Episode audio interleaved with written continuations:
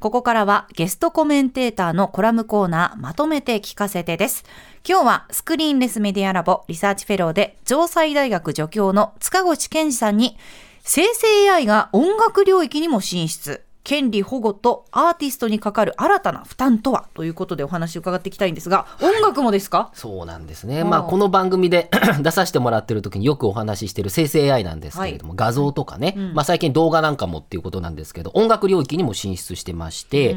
例えば生成 AI って音楽バーッと作ってくれるんですけれども、はいはい。結構著作権侵害なんかも問題になってまして、今年の4月にですね、あるユーザーがラッパーのドレイクっていう、まあ、非常に有名な方と、はい。シンガーソングライターのザ・ウィークエンドっていう、これも有名な方、はい。この2人の歌声をですね、合成音声化して、コラボ曲を勝手に作ったんですよ。なんか音楽作った。で結構出来がいいということで、ええ。そしたら TikTok とかで人気になって、その、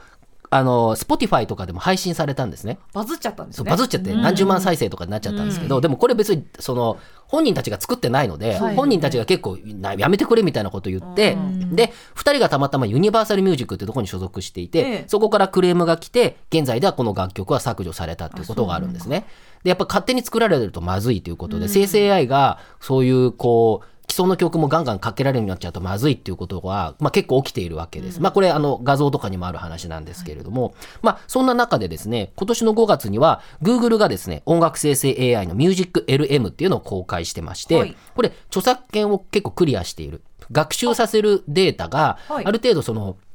大丈夫なあの著作権であのフリーなものとか、ええ新たに自分らで作ったもので、えっと、そういう音楽生成 AI を作っているので、そんな変なパクリとかはできませんみたいな形になっていたりとか、はい。同じように、えっと、メタ、まあ、旧 Facebook ですね、こちらも6月に同じようなですね、ミュージックジェンっていうものを、まあ、公開をしているということもあります。はい。で、こういうのはですね、あの、オープンソースで公開されてるんですけれども、文章で、まあ、指示をすると、まあ、プロンプトってやつですけれども、はい。これを書くてな、なんとかの曲、ななんとかメロディー調で、なんかドライブチューンでかけてみたいなことを言うと、はあそういう音楽がブワーッと出来上がったりとか、うん。まあ、ものによっては既存の曲を聴かせて、これをさらにアレンジしてみたいなことも、まあ、できるはできるんですね。で、最近はその Stable Diffusion っていう有名な、えっと、画像生成 AI を作っていたスタビリティ AI っていうのが、まあ同じようなですね、 Stable Audio っていうのも、もう最近9月に公開したなんてことで、いろいろ著作権周り気をつけてはいるんですけれども、気をつけながらもそういう音楽生成 AI 出ているっていう感じなんですね。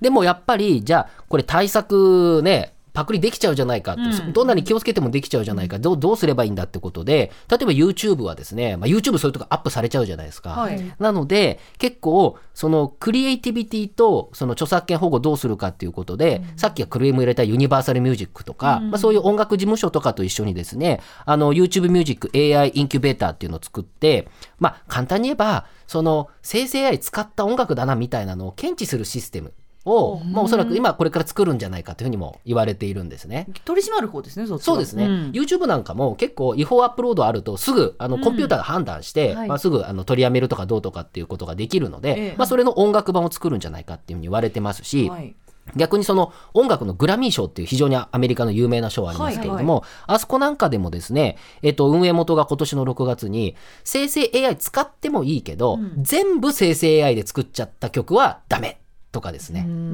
いろいろルールを作るようになってきたっていうことですね。ある程度著作権にもこうまあ配慮しながら、全部 AI っていうのはやっぱ人間が作んないとみたいなところも、一定の制限を設けるそうですね、うん。そういう話をしていますと。はい。いうことで、まあ、これも画像生成 AI と似てるんですけれども、こういうことがありますと。で、やっぱりいろんな問題があるんですけれども、やっぱりその、どんなに対策しても、じゃあ、歌声は違うかもしれないけど、これも本当昔から同じ、あの、ある問題ですけど、パクリってどっからパクリなのかっていうのは、いやー難しいね。合成音声の歌声だったりとか曲調メロディーも今ね AI でいっぱい勉強させちゃえばこれから先こんな曲が流行るんじゃないかとか予測するああの AI とかもあるんですよ。えー？そうしてみるとこの曲調みたいなやつが売れるんじゃないかみたいなことで出てきたりとかそれがどのくらい似てるかっていう話で、まあそのパクリどうするかっていう話だったりとか、あとはまあアーティストの還元ですよね。これ生成 AI で作った曲は今めちゃくちゃ出てるんですよ。一般の素人が生成 AI でガンガン曲を出しちゃっていて、はいそれがいろいろ再生される。まあ著作権的に問題ないものもいっぱいあるんですけれども、そういうものがいっぱいこう再生されると音楽をいわゆるクリエイターの人、もともといるクリエイターの人たちが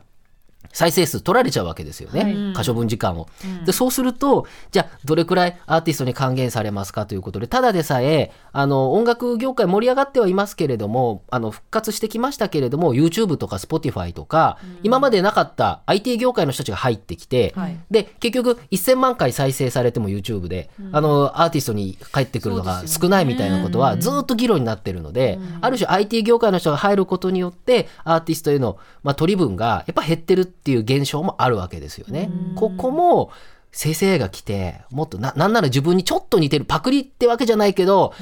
自分のっていうのがどんどん増えるとどうするかでも、音楽ってもともとそういうところもあるじゃないですか。確かに。やっぱある程度ね、はい。似ていくるけど、ね。そうそう、それで似てくるあの新しいものが作られていくっていうのもあるので、そこのこうある種の境目を、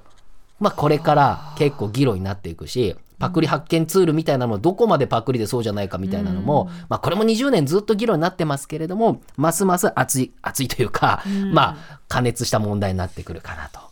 いうところにはなるわけですね。えでもこれ今までそのここでねこの番組であの塚越さんにいろいろお話しいただきましたけど、まあ、動画とかうん。絵画とかもこはいうはい。やって AI せ、えー生成 AI でできるようになって音楽も来て、うん。もうあとどどの辺もできるようになるんですかね？まあど動画、まあ、映画とかを生成で作るアニメーションを生成で作っちゃうとかまあ、あの実験的にネットフリックスが作ったりもしてますけれども、ええ。例えばアニメなんかもその 結構似てる絵ってあるわけじゃないですか。そうですね。それでまあそれっぽい絵とかを作るとかっていうこともまあしたらじゃあどうするとか、うん。声優さんっぽい声の合成音声作ったらみたいなのをまあ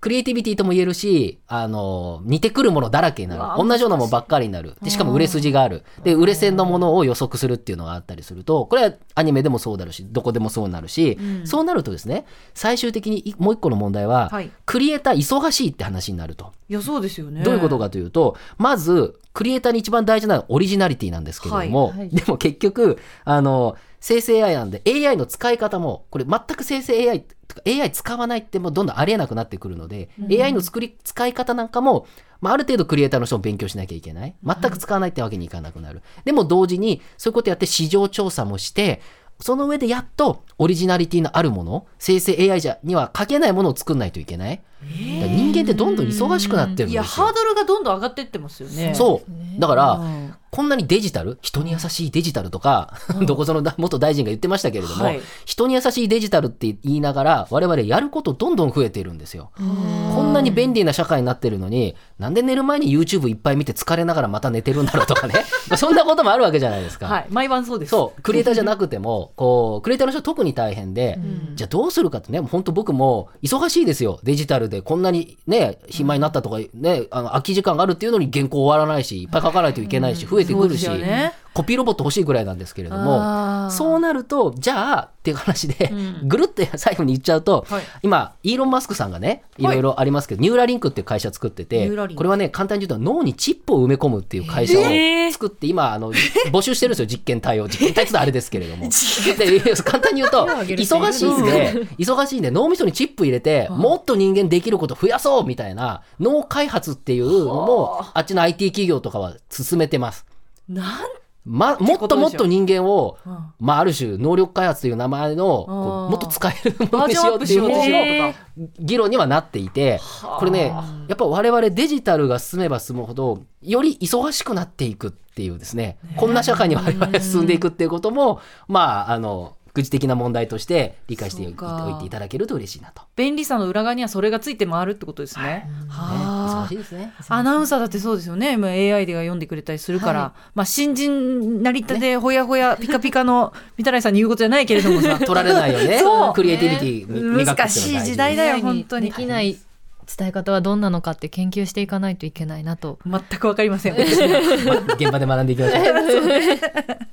ということで今日は塚越さんに生成 AI が音楽領域にも進出。権利保護とアーティストにかかる新たな負担とはということでお話を伺いました。今日のゲストコメンテータースクリーンレスメディアラボリサーチフェローで城西大学助教の塚越健二さんとはここでお別れです。塚越さんありがとうございました。ありがとうございました。